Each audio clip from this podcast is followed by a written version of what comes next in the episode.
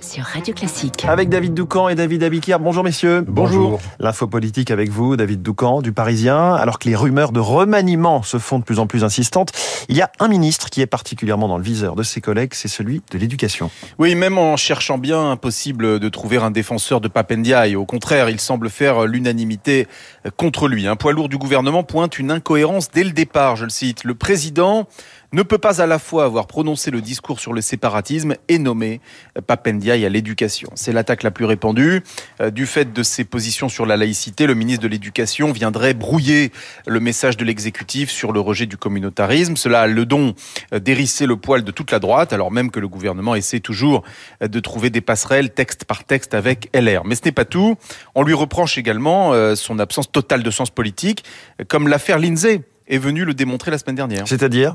Eh bien, pour rappel, l'INSEE était une collégienne de 13 ans qui s'est suicidée victime du harcèlement scolaire et du harcèlement en ligne. La réaction du ministre, en urgence nécessairement face à l'émotion, s'est révélée brouillonne. Il a reçu la maman de la victime, mais elle en est ressortie en se déclarant perdue, seule pas aidé, ajoutant euh, qu'elle ne l'avait pas trouvé sincère. Heureusement, le lendemain, c'est la première dame qui invitait à l'Élysée les parents de Lindsay. À la sortie, la mère de la disparue a dit avoir été entendue, écoutée et soutenue. Comparaison terrible pour Papendia, l'universitaire devenu ministre se retrouve de fait sur le banc de touche.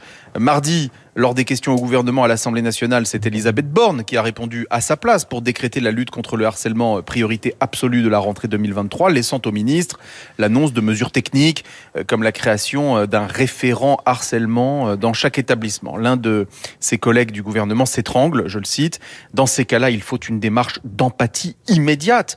C'est ce qu'a fait Brigitte Macron à la place de Moi, j'aurais fait lire la lettre de l'INSEE dans toutes les classes de collège de France. Fin de citation. Un autre pilier euh, du gouvernement avance sur de lui un pronostic.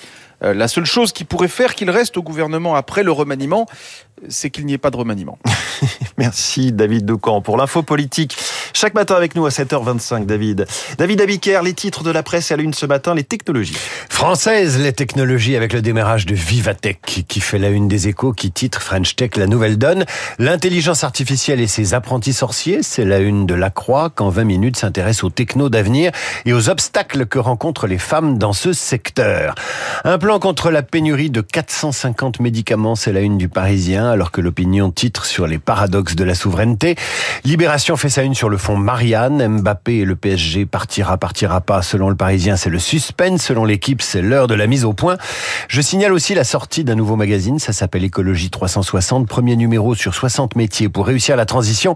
Et je vous annonce le retour de Zorro, de production américaine, une production en France où le rôle de Zorro serait tenu par Jean Dujardin après euh, le légendaire Alain Delon.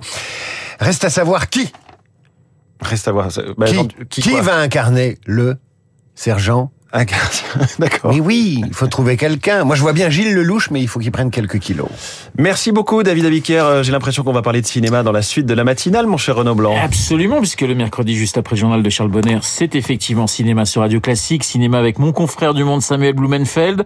Les sorties de la semaine, il n'y a pas Zorro, mais il y a des films français, britanniques, au programme et américains. Samuel Blumenfeld dans une dizaine de minutes. 8h05, nous serons en ligne avec Gilles Verviche, agrégé de philosophie pour parler du bac philo, l'épreuve pour les filière générale et technologique débute dans une petite demi-heure. Ce que je sais, c'est que je ne sais rien, où l'homme est un pont, non une fin. Ça vous rappelle forcément des souvenirs.